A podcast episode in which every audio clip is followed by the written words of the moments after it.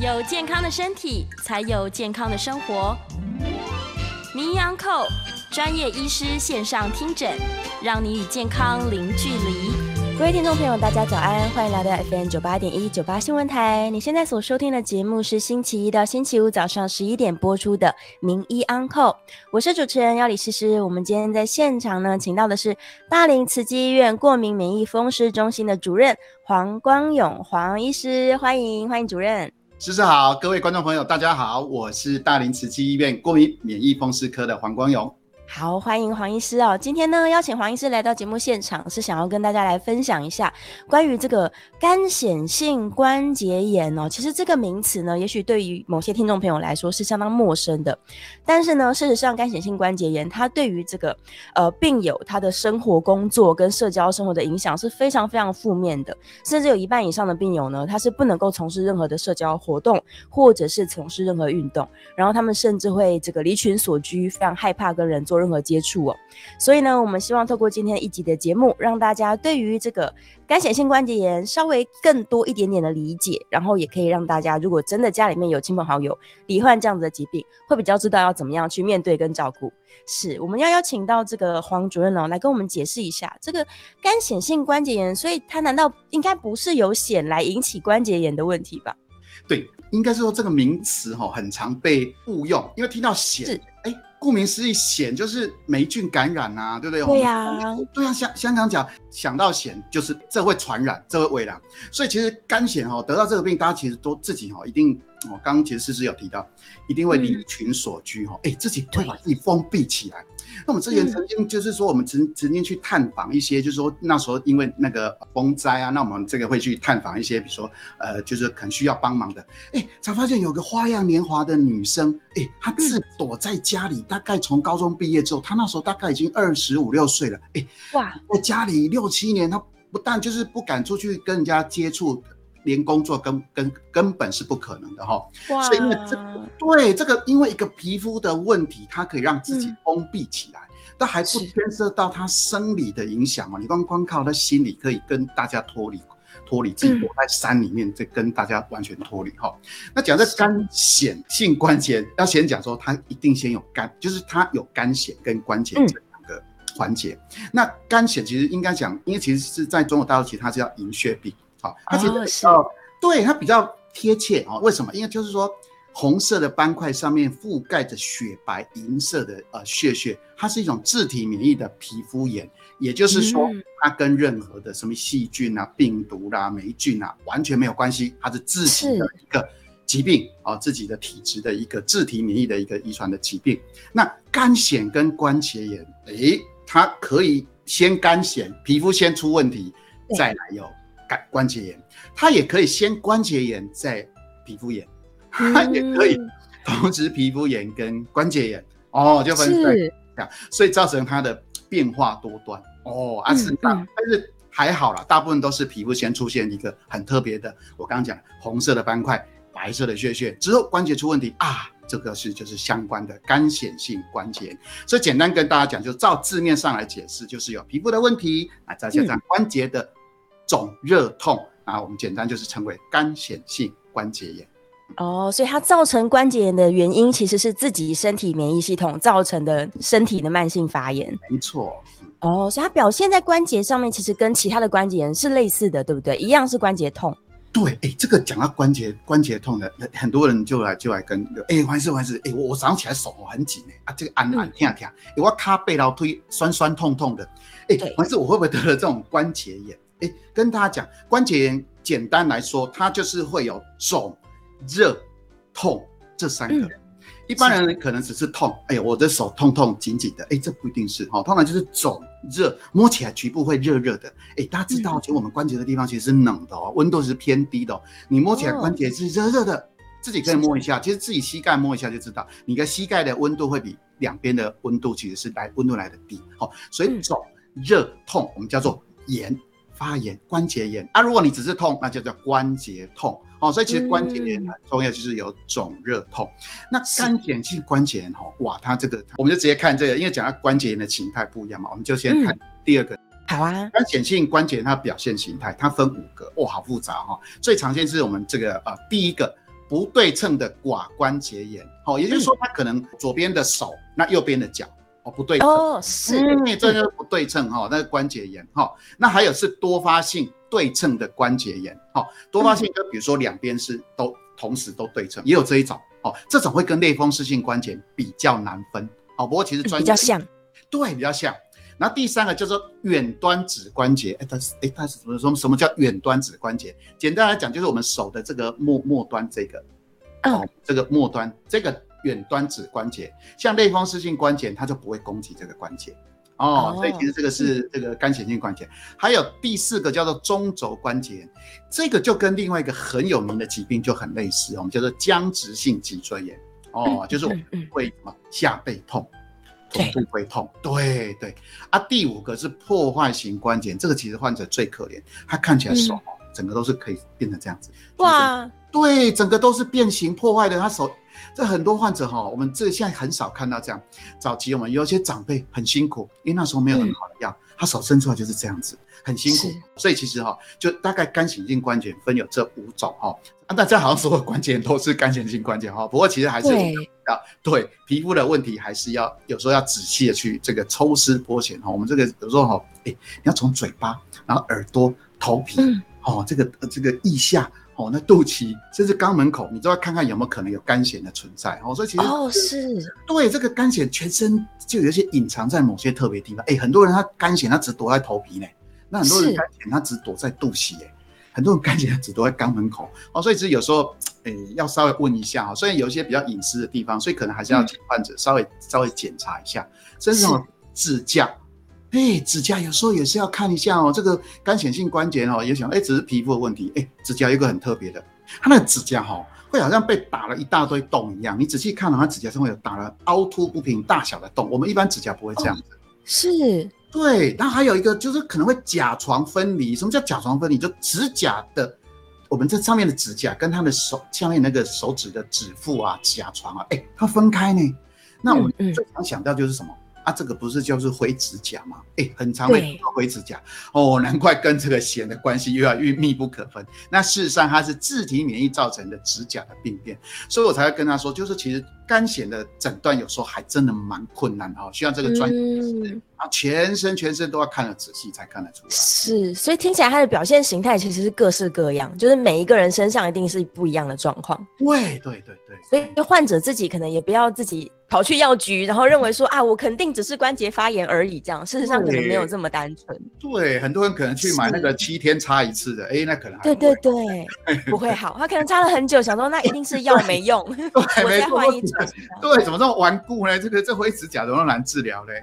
对对对，结果想不到其实他是自己的身体，嗯，对，慢性发炎的问题。没错没错，是。所以我们稍微整理一下好了，就是干显性关节炎的这些患者啊，他全部在他们身上可以看得到的事情。除了刚刚说红色的斑块上面有这个白白的血血，然后关节会发炎，大概有这些形态，以及他的指甲可能会变形之外啊，对于他们的生活来说，还会有哪一些比较严重的影响啊？哦，这个生活哈，其实讲到生活哈，其实最重要就是分两个，就是生理跟心理哈。那我们刚刚有先先提过一些，就刚讲那个患者的例例子嘛，哈，他就是去探访他，就是就是看有没有需要帮忙，才发现哎有人，那才仔细看他皮肤啊，原来就是皮肤的呃问题，让他觉得说，因为其实哈不止哦，不止他自己这样觉得哦，他的邻居周围觉得他得了怪病。一大在那个是我们那个那个是在山里面呢。那时候来看诊的时候，他距离我们医院的车程大概四个多小时。他从山里面要到都会区，然后再到我们医院。好，也就是说他在深山里面，那大家都异样的眼光，造成他自己封封闭。所以最重要，我觉得心理的因素非常非常的重要。好，是解开心理方面的层次，让自己可能会与外面封闭。然后呢，还有生理。那生理其实它就是会破坏关节。那其实干显性关节很特别哦，它其实跟我们的三高，哎，三高息息相关呢。干癣被称之为代谢症候群的一种。嗯，症候群我们想要什么？体重较重哦，肥胖。肥胖。对，三高：高血压、高血脂、高血糖。哎，所以其实哦，常常这个患者其实常常伴随我们刚讲的这些，然后甚至我们现在很常提到第四高，高尿酸血症。哦，是。对，其实其实哎，肝血的患者其实因为像他皮皮屑哈，所以他的普林值会很高，所以他其实常抽血起来高高尿酸血症哦。所以你看它跟这么多共病都有关系，然后跟这么多之后呢，他又是一种慢性的发炎疾病。那慢性发炎疾病啊，心血管疾病的风险大大的就会上升哦。所以其实你说要不要治疗？当然要治疗啊，是一个慢性发炎的全身性的疾病。所以你看生理，我们刚讲那么多，还不包括一些骨质疏松哈。然后举一些例子哈，那心理哈层面，刚是是开头有讲心理层面哈。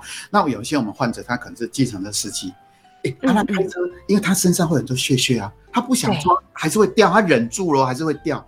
那是乘客一上车，哎哎，你这车怎么那么脏？我不想坐你的车，他也会很哦啊，甚至你伸手要去跟人家找钱，他自己哈，很多人哎，大热天像现在外面三十九，一定要穿长袖呢，热死了哈啊！你要穿长袖他受不了，他就不出门了哈。所以，然后还有以前我们遇过那个患者，阿公带来的，他是那个我小的小妹妹，他说这个哈，这个妹妹哈，她都不敢上游泳课。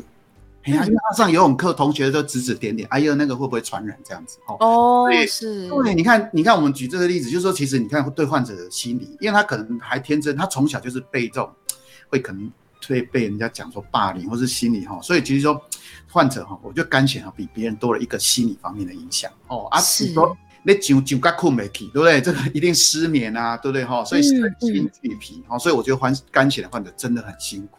真的很辛苦，听起来生活品质是非常非常不好的。对，是，对呀。那刚刚医生有提到说啊，他因为是自己身体的慢性发炎，是体内引起的，所以他是跟天生的体质有关系喽，是父母遗传给子女的吗？嗯，对。讲到这个呃，这个肝显性冠，我们来看一下这个第一章哈，整理一下，它是全身性慢性发炎。说出来就是跟体质有关系。好，那其实目前发现哦，跟很多染色体有关系，但至少十条以上。好，那至于多少的遗传几率，很多人都说，哎呀，这个其实家族史很重要。也就是说，你的家里有人有肝癣，子女后代得到肝癣几率一定比别人还高。那你说好，那高到多少？我只能告诉大家，大概没有像糖尿病、高血压那么高。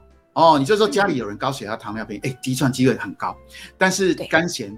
爸爸妈妈有肝险，你子女得到肝险机会有。我们常常看到父父子党一起来给我看的哈，我们常常兄弟党、父子党、姐妹党都很多，都是一起来看。但是比例上来讲，没有莫衷一是，没有一个正式统计。有人说大概有四十个 percent，我觉得大概没有那么高，大家其实不用啊那么担心哈。那男生女生到底哪个比较多？哎，目前观察起来，但男女比例是一比一左右。哈哦，差不多。对，差不多。那好发的年纪很很多人都说，哎呦，那这个皮肤的问题会不会是年轻人，或者是说可能长大，可能会接触没有？他大概是三十岁到五十五岁左右，哎，所以也算是我们这刚好正值我们看社会中间有没有工作能力最强的时候。所以你看，如果在这个时候得到这个疾病，他是不是他整个社家里的支柱就靠他，他没有办法出去工作，哦，所以影响都很大。好，那所以这个其实是一个呃体体质的一个一个问题。那刚其实我们刚一直提到就是关节问题，那大家想到啊关节痛，那只要我关节不痛，不是很特别哦。它有一个特别的表现，它跟类风湿性关节最大不一样，它会在那种哎肌腱韧带附近也会发炎。诶，大家在想什么是肌腱韧带？后脚跟会痛。哎，不听过。哎，很多人都说，哎，我后脚跟会痛啊，会不会是整个扭到啦，或者是这个我这个运动伤害，或是足底筋膜炎？很多人说，哎，我换，哎，我鞋子换一百双了，哦，我买最好的了，哦，是个限量版，哎，怎么都不会好？哎，原来其实它是这个左骨点病变，也就是我们肌肉、呃肌腱韧带跟骨头接触的地方，它反而不是关节位置。好，是，所以有时候这种这种这种呃呃手肘啦，这个膝盖的前面呐，哈，这种地方或是胸。胸骨的地方，哎，有时候这患者会在这些地方奇奇怪怪的地方痛，那其实有可能是类似这种哎肝显性关节它的发作一个特别的特征，是真的非常特别，所以它疼痛的点会跟一般这个关节的位置略有一点不同。对，然后它的那个关节，然后一个特别就是我们讲的那个香肠指，香肠指，对，香肠指听起来很奇怪，以前我们都。都习惯吃火锅那个小香肠嘛，哈，也就长那样子。哎，你的大，你的脚趾头看起来就每每一根就好像很好吃的小香肠那种感觉。哦，还会胖胖的，好胖胖，小胖胖的哈。那事实上，它因为它不是关节而已，它是旁边的那个整个肌腱韧带也发炎，所以看起来就肥肥胖胖的，看起来不一样。嘿，所以你看到这个，不要想说，哎，那会不会是痛风发作？哎，没有，搞不好这个其实是肝血性关节的。是是是。对，嗯，所以其实干显性关节炎的患者，他并没有我们想象中的那么少，对不对？对，其实有啊，只是说大家可能说、啊，你这个是这个退化啦、运动伤害啦，哎、有时候太久不会好。哦，按照 K 用针灸推拿，哦啊敲骨啊 heel 滚啊，整个整个月都没去上班，为什么还是不会好？诶，有可能、嗯可能是这个呃干性，反正就是要去找关节炎，要找这个专业的呃这个呃风湿科医师做一个判评判这样子。是是是，所以一定要专业的医生帮你把这些蛛丝马迹全部连在一起，才才能够知道说你到底是什么样的原因引起关节发炎。对，是，然后刚刚这个主任有稍微提到哦说，骨质疏松可能也是肝性关节炎患者的一个共病吗？他们为什么会发生骨质疏松的问题啊？对，说到这骨质疏松哦，这个我们也很奇怪。理论上，骨质疏松应该是呃，就是说呃，平均后的妇女其实高危险群，因为少了对荷尔蒙的保护之后，它是大量的流失哈。嗯但是其实哈，其实呃，我们后后来发现哈，其实这个发炎性的疾病哦，也就是说说穿了啦，不是不是只有肝显性关节，几乎所有自体免疫疾病，这种慢性发炎疾病都是骨质疏松的高危险群哦。基本上免疫风湿科患者大概都要注意哦。所以你年轻的话，你就多趁年轻多存骨本，啊，它跟发炎有关系。因为它不断不断发炎之后，骨质自然而然就会流失。不是只有干性性关节、类风湿性关节、红斑性狼疮，但是其他的疾病更更辛苦，因为它牵涉到类固醇的使用，因为类固醇更是一个骨质疏松的高风险，啊，没办法就要用那个药。干显性关节事实上是不需要使用口服的类固醇，虽然它需要局部的类固醇，但它是是不需要的哈、但基本上依然它是一个慢性发炎疾病，所有慢性发炎疾病基本上就是骨质疏松的高危群，一定要做好保密防跌、存骨本这件事情。哎，哇，所以他从年轻的时候就应该要开始这个注意，嗯，没错，对，就是运动啊、摄取钙质啊等等的。哦，要趁年轻要多存股本，有时候不然等嗯年纪慢慢大，哎、银行不让你存钱了呢，你也存不进去了，对啊，嗯，是是是，其实已经流失的很严重的时候，才要再来补，可能就比较辛苦一点点。对，OK，所以我们要先认知到说，它就是一种发炎性的问题，嗯而且它甚至会像刚刚医生提到了，就是跟很多的代谢性疾病同时都一起发生。嗯，哦，所以像这样子，因为刚刚主任有提到说，大概是三十几岁到五十几岁是特别容易发生的族群，他们会不会就是因为在体检的时候发现说，哎，我怎么红字一大堆，然后突然也伴随着就是这些关节呀、然后这个肌肉的疼痛，会不会在这种时候一起出现啊？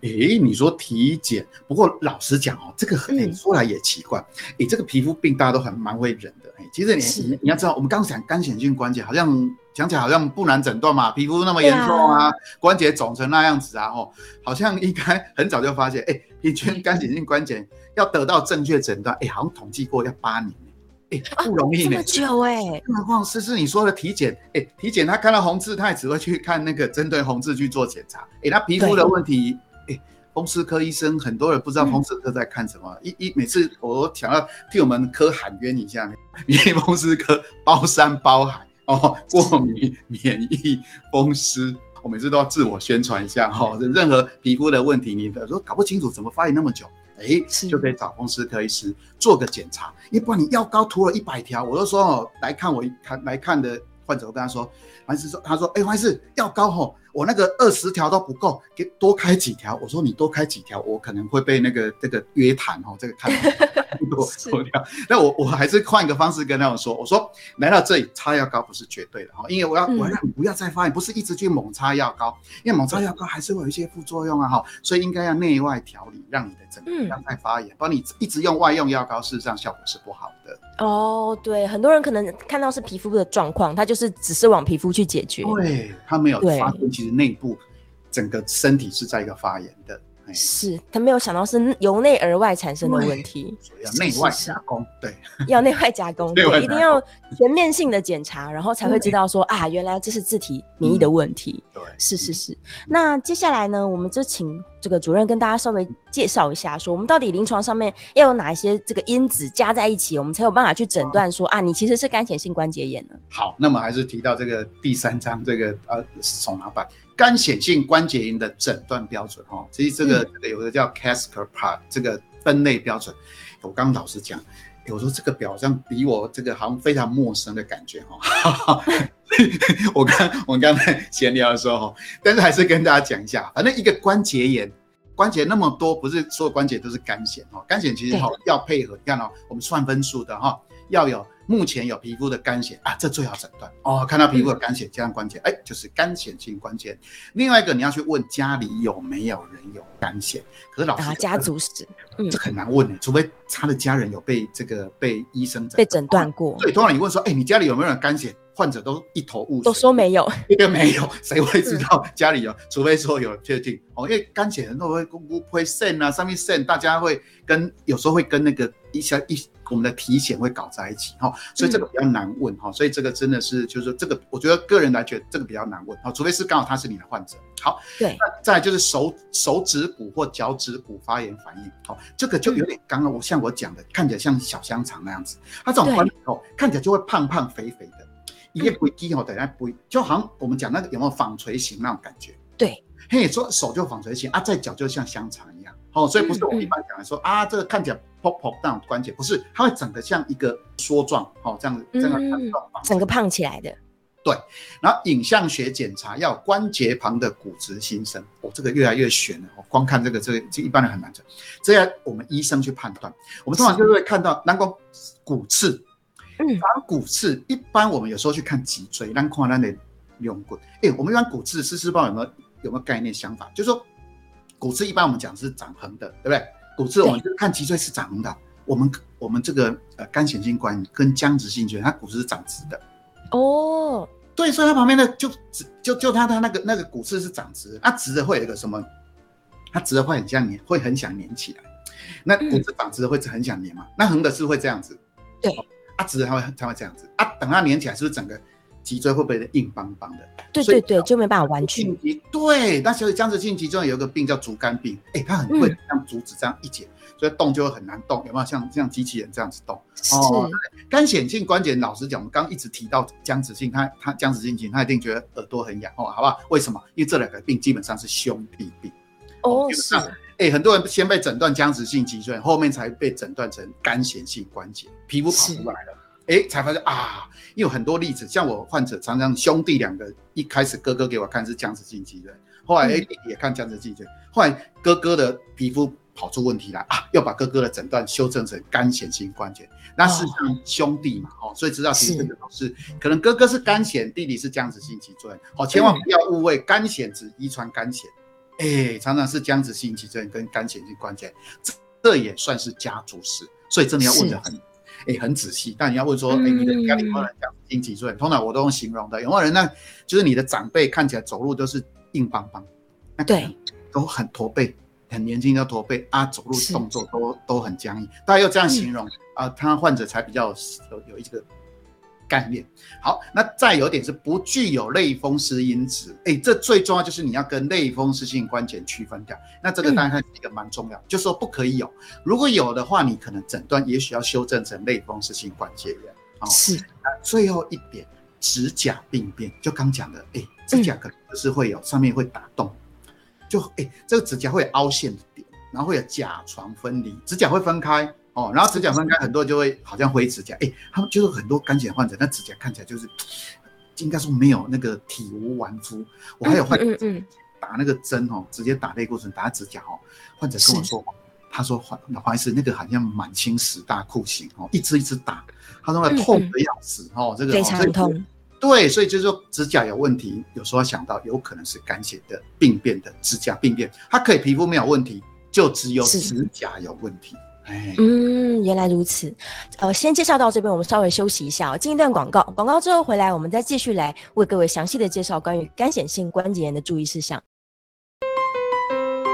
欢迎回到 FM 九八点一九八新闻台。您现在所收听的节目是星期一到星期五早上十一点播出的《名医央叩》，我是主持人要李诗诗。我们今天节目当中呢，请到的是大林慈济医院过敏免疫风湿中心的主任黄光勇黄医师，欢迎再次欢迎主任。诗诗好，我是大林慈济黄光勇。是，欢迎回到我们这个节目当中啊。好，我们要继续来聊关于干显性关节炎了。刚刚在上一段节目里面呢，我们聊到说这个诊断其实是相当复杂的，还有很多很多的这些判断的原因，而且有可能会一开始判断成别种关节炎，然后再接加上新的症状之后，他才知道说啊，原来是干显性关节炎这样。是，那接下来就要请主任帮我们介绍一下，就是关于治疗治疗方面，我们到底有哪一些？这个治疗的方针呢，有哪些选择呢？哇，就我们常常在这个开会讨论时候说，还好我们是生在这个时代，不管是病人还是医生，以前可以算是说，哎，束手无策呢。对，早期关节痛嘛，只能用什么？非类固醇性消炎止痛药，就是我们最常见的，我们说止痛退烧药，哦，消炎。好，那还有一些疾病修饰的抗风湿病药物，听起来好像很很很很很拗口哦。这个就是我们讲的免疫抑制剂。哦，这个但是免疫制剂它基本上它就是说压制免疫的情况会比较严重，哦，那其实会造成患者的免疫力会低下，而且这些这些传统药物通常有一些啊副作用的确要值得注意，但是还好我们现在已经进化时代进到所谓的生物制剂的时代，那生物制剂的时代普遍大概就是一些大分子药物，大概就是我们用皮下注射的方式，哦，是，哦，甚至有一些点滴注射，哦，大概是皮下注射，大概就是包括抗肿瘤坏死因子。哦，这一类的呃药物哦，用来治疗这个肝血，也有一些抗介白质素的一些生物制剂。也就是说，种类其实不止一种哦，而且还很多种。同样一种类型的呃药物还分很分门别类，根据它的不同的机转，有这个比如说一个礼拜两次，两个礼拜打一次，一个月打一次哦，这各种。对，所以其实生物制剂五花八门，事实上效果都非常非常的好哦。那还是有，甚至很多人说，哎呀，这个我我们刚提到了三十岁到五十五岁。男女比例都有可能啊，女生怎么办？哎，很多口服药物，怀孕的妇女是不能使用的。对，那怎么办？哇，得了这个，我未来即将怀孕，甚至我怀孕之后，难道我要忍受这个皮肉之苦，忍受整个怀孕的过程吗？还好，哎，这个也有通过怀孕的妇女，甚至哺乳的时候也可以使用的生物制剂哈。所以我就说，我们生在这个时代，事实上还蛮幸福。虽然这个病很辛苦。哦，这个大概有百分之零点五到一 percent 的患者会得到这样的一个疾病，但是还好，只要你跟医师，我都说你要充分的配合，我都说你要当个好宝宝啊，你每个每堂课老师点名你都要到啊，所以其实只要好好跟医生做一个配合，事实上钱有非常非常多，然后很多我们几乎健保都是有条件式的给付，我相信可以带给这个患者一些美丽的人生哦。嗯，是是是，所以他的治疗目标其实是让患者不要再发炎，对不对？对，我们大概有些治疗目标。当然，我这个现在我以前都说皮肤状况有没有，我们都会有一些皮肤的量表，就说哇，你的皮肤要改善百分之呃，比如说五十。现在不是，现在新的药物出来都是要改善百分之九十，甚至要改善百分之一百。是是是，所以你看，当药物越来越进步，它的那个要求越来越高，然后关节一样改善百分之，比如说二十，以前早期我们是改善百分之二十，哎，就很开心呢，就很厉害了。对，改善二十五十百分之七十，甚至未来关节几乎要达到完全缓解。哦，但是很多人误会说，哦。我爱我的等根啊，还是你刚刚不是说跟遗传有关系吗？那不是可以断根吗？要跟大家讲，要好好配合。事实上没有断根这件事，好，但是可以对你在跟医生好做配合之后，你的药物可以使用非常少，而且可能会有一段时间是不会复发的。当然也不能说直接靠把时哦全部都交给医生就好，你自己要做努力，愉快的心情。哎，免疫最重要是什么？我都说跟患者说，你要睡饱，无忧，你要放松放轻松，压力真的是免疫的大敌人。我们患者哦，真的，你睡不好哈，免疫不会好。睡眠跟压力这两个，我这个已经太多例子了。患者的你从事的工作，我们很多患者免疫不好，患者他做某些工作就是会发作。哦，这个很多例子以后还可以再举哦。所以我一直知道睡眠跟压力是免疫的，所以自己要把这点好好做到。那适度的运动，包括饮食，哎，不用多说，这个一定要做到，一定要做到。对，一部分靠医生，一方面要靠自己。嗯，除了生活习惯要改善，变成一个健康的人生之外，然后跟医生一定要好好配合。然后刚刚主任有提到很重要，他其实不会断根，所以你要长期的跟医生配合，就是该回诊要回诊。就算现在这个药物跟治疗这么厉害啦，可能都看不出来了，皮肤表面都完全健康了，还还是要回诊，对不对？没错，没错，因为健康的皮肤它有可能蠢蠢欲动哦。哦，所以它可能会风吹草动哦，所以其实我们很多还，这还有很多这个美感哦，这个很多细节哦，这个魔鬼藏在细节，有时候你不能去尝试要做一些提升免疫力的动作哦，其实就是提提升免疫力，比如说你吃那个呃太补的哦，提升免疫力，很多人都去哎自己想要吃补品呢，很多人说啊，街上那个吃补品会改善，错，补品通常就是有风险哦，很多人吃了太补的，太补就在提所谓号称提升免疫哦，我起来紧张。就五号呢，一吃整个皮肤都整个都爆大爆发。哇天哪！对，所以其实千万不要尝试，要跟医生做好好的讨论哦，甚至你如果想要采用一些中医的，我觉得还是找中专业的中医师，还要再跟我们这个呃免疫风湿科医师做一个呃良好的沟通。哎，哇，所以他不能够一直去一昧的加强自己的免疫，这是不能够的。他们是要平衡一点，对不对？对啊，有啊，我有患者说刚治疗很好啊，结果他说他嗯有天他去这个妈妈到外面去说，哎，这个素食豆腐好好吃哦，这个一定要带回去给我女儿享用。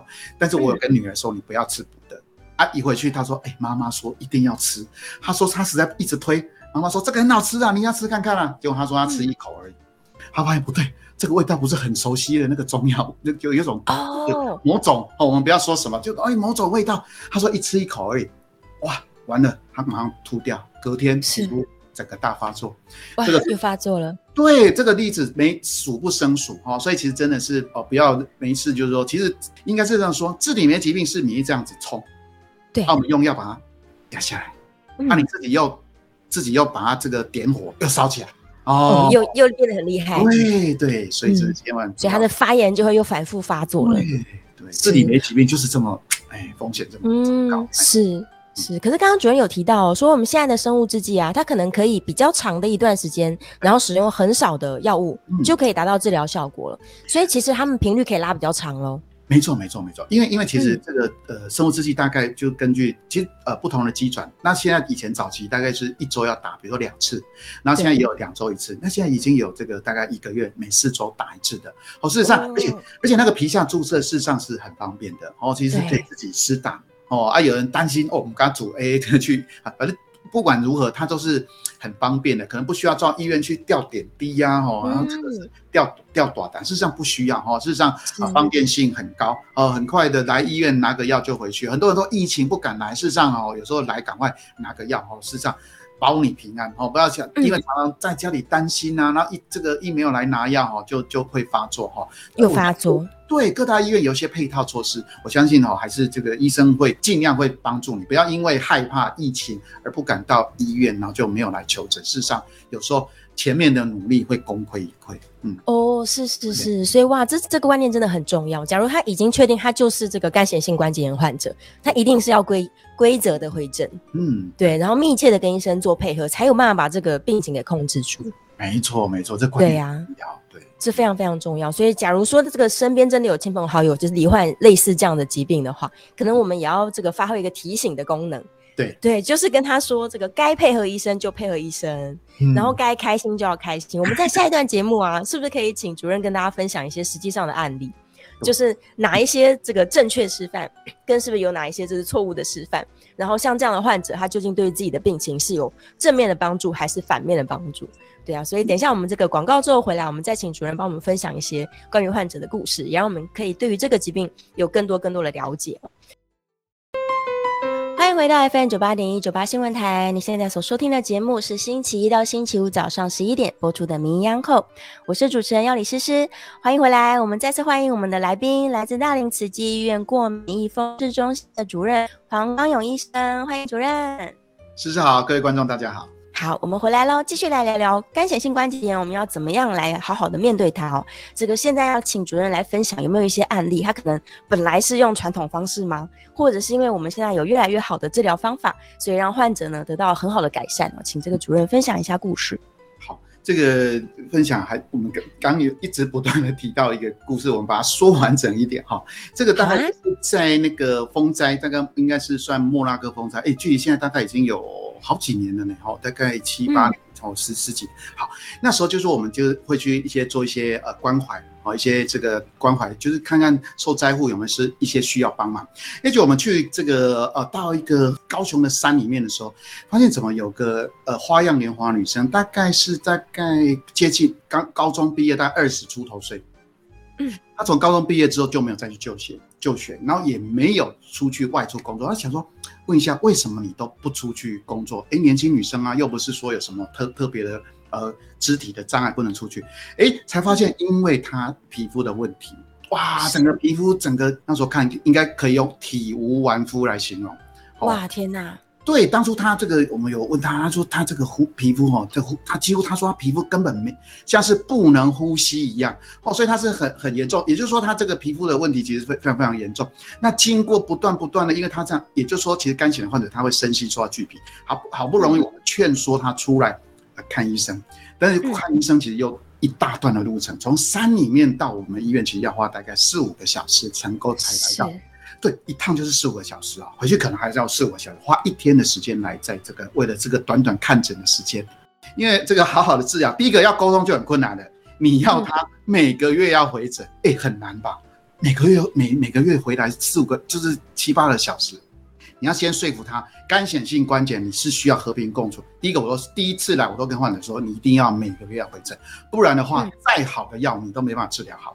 然后经过这样子不断不断努力，大概七半年七八个月时间，好不容易传统的治疗，老实讲，口服药物我们刚刚讲了，你刚讲的什么免疫治疗药效果都用了，用上去效果其实都不好，有改善，他刚用就是有一点改善，但是就会停在那里，就好像考试你本来一二十分。哎，好不容易看到感感觉快及格了，就是停在五十几分，就是没办法及格。好，嗯，那好不容易我们刚讲的有生物制剂嘛，划时代进步，用了之后，他第二个月马上就说好开心哦，哎，改善了呢，怎么办？真的？对我那时候很对，很有成就感。结果呢，刚刚就是这个发生了，就是这个吃那个吃到补药事件。哦，就吃了一口而已。妈妈的爱心从外面带回来的这个中药的那个素食豆腐之后，马上大发作。哇，怎么办？他自己也很很沮丧。哦，好，赶快再帮他申请另外这个生物制剂。还好，我是觉得这个还好，我们这个健保审查委员也很有佛心哦，有让他通过。是治疗之后。还好，要努力，慢慢慢慢又让它改善了哈。它这个改善之后呢，我先讲说它改善之后，因为我们刚讲本来是足不出户哦，其实它是经由这个改变之后，他到那个补习班、客服班，因为他皮肤好的嘛，他就敢穿短袖。哎，他有给我看那个照片，他穿短袖去跟小朋友，哎，他教小朋友画画，然后在照片他们好开心。哎，本来是不敢跟人家互动，哎，现在是可以跟小朋友做亲切互动，还可以教小朋友画画，而且画的超级好。哦，他自己穿短袖出去，我觉得对他的人生，他本来是呃不敢面对呃群众，而且他之后看诊哦，一开始是要人家陪来哦，大概要有四五个人陪他一起来，因为他不敢坐车，他那种整个与社会有点小脱节，但是后来他自己一个来，他可以自己坐车，哎，一对我们来讲很容易，没错，但是对一个可能呃已经已很久没有跟大家接触的。事实上，他做这么大的改变，事实上是非常非常非常不容易的一件事，是非常感人的耶。对，所以这个这个就是说，治疗好上来讲，就是说老实讲，真的是还蛮有成就感。但事实上也分享给大家，阿仁就说：哇，原来这样子，就是说再怎么样，就是说还是有机会。因为其实很多人以为在早期来讲，看到这种皮肤病哦。嗯，哦，寻求偏方，因为听到肝癣，哦，这个早期肝癣的，其实这个历史上很多名人啊，像曾国藩啊、富兰克林这一类的哈，以前那个古时候，听说丫鬟哈要整个全家的那个曾国藩，他全部的丫鬟都要帮他抓痒，哦，对，哦，真的哦，对，怎么抓怎么痒，没有，就还好，先有这些药哈，那可以改变一个人花样年华女生的人生，我觉得这是最。是是是，哇，这真的是让很多这个可能患者，他其实不知道说现在因为医药的进步，所以可以让他恢复到几乎跟正常人一样的生活。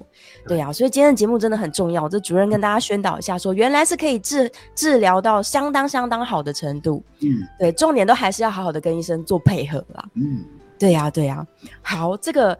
呃，最近因为是疫情的关系，然后主任又提到说，假如说他这个免疫系统可能有点波动的时候，可能会让他的治疗比较不不够稳定。那所以到底这个面对疫情啊，假如是干显性关节炎的患者，他是也跟大家一样正常，我要去打疫苗，然后在真的万一确诊不幸确诊的时候，他是要怎么样来帮助自己赶快度过这个疫情呢？对，这个这个讲到这个哈，因为嗯。应该第一个讲的，我们一直强调这个要规则回诊，规则的服药。那其实先讲一个普遍的情形哈，很多人会一般小感冒，然后就说，哎，黄医师，这个我就说有时候回来就说，哎，你最近为什么病情好像有点浮动变化？他说，哎，黄医师，我前一阵子感冒，哦，这个日常就在之前疫情之前我感冒啊，我就去看医生啊，我就吃感冒药啊，你的药，因为啊，人家不是说药不可以一起吃吗？那我就把你的药放着。哦，这是一定很常被问到这个问题吧？哈，感冒药比较重要，比原本的慢性病的药还要来的重要，对不对？哈，就是感冒药，然后把慢性病的药放着，肝炎的药放着，哇，又发作了哦。这就是给大家一个观念，千万不要因为感冒，我觉得可以，当然有时候会有一些重复性的用药，可以请医师或是药师。那跟我们做配合，哎，有把一些重复药可能先先先调出调整一下，对，甚至开药后面开药的医生请他上云端。哦，云端药力我们现在很方便嘛，可以看一下有没有交互用药，看一下避免开到重药。那跟患者说药都要一样继续吃。哦，啊不要跟他说，哎你的原本药先不要吃，吃我的药，哎这样也不好哦，对不对？好，这个观念先给大家，哦就是原本的药最好跟医生做个讨论。好，那刚诗诗讲一个重点。疫苗这个几乎是每天来都被问的，还是我我要要不要打疫苗？到底要不要打？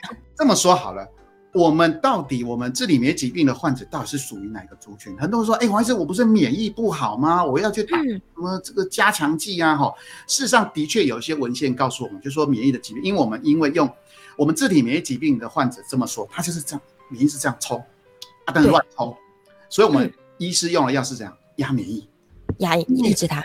对，抑制它，所以你的免疫力会不会受到压制？会，你的免疫力会低一点点。好，所以会导致你打疫苗的效果会比较没有来的那么好。那所以很多人就会说：“哎呀，那这个我是不是要打那个加强剂？”但是这里我觉得就有一个小小建议给大家哈。第一个，要不要打疫苗？好，我都觉得说你只要状况稳定，可以去打。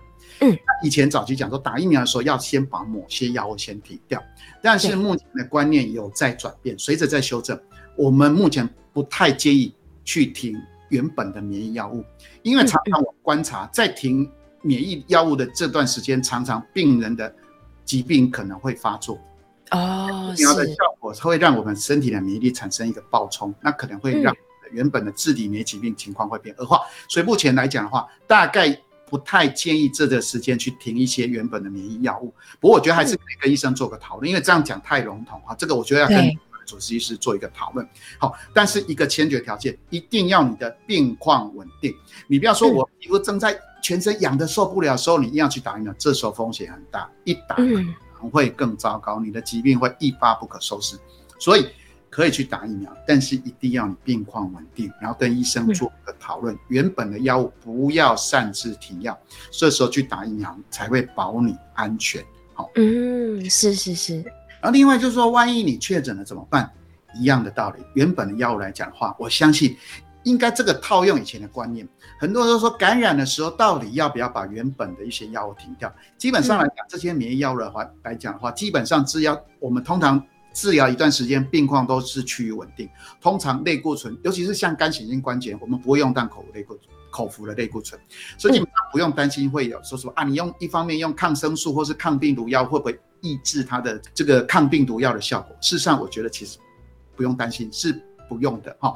另外不要担心，其实大家有没有发现，其实现在很多治疗 COVID-19 的生物制剂，也就是我们原本在用的生物制剂呢。哦，是是是。你看，更何况我们这些生物制剂本来就有一部分的药是拿来治疗中重症的 COVID-19，然后就是这个哈新冠肺炎，所以大家原则上。有几乎可以这么讲了，你治疗病毒的药物或在家好好喝水休息，原本的药物基本上是不太需要去做一个啊调整的。我相信也不要太过担心哦，因为现在他真正如果中中重症，我相信也要到医院去做。这对医院又有这个专业的医师药师帮你做调配，更是不用担心。那如果轻症在家里，哎，你根本不用担心啊，原本药物照用哦，不要照样使用。对，很怕就是你在病毒感染的时候，你这个免疫已经不稳定了，然后你又把药物停掉，你的病情会恶化。所以放宽心，疫苗稳定就去打，啊，也不用停药。哎，这样是不是很方便？你马没选啊，我要停什么药啊？我到底这个药要不要吃啊？我是不是早上吃先吃这个，中午再吃这个？不用，我们都说一起吃，其实影响不大。与其你整天操心要不要吃药，不如把一切放宽心，好好休息。不管要不要打疫苗，你是确诊的患者，都是跟照。以往的一样都不需要做太大的改变。是是是，太好了！今天非常谢谢哦，谢谢黄光勇主任帮我们介绍了这么多详细关于干显性关节炎，也希望能够帮助到这个患者更加了解自己的病况，希望大家都能够维持健康。我们下次节目见喽，拜拜！拜拜！拜拜！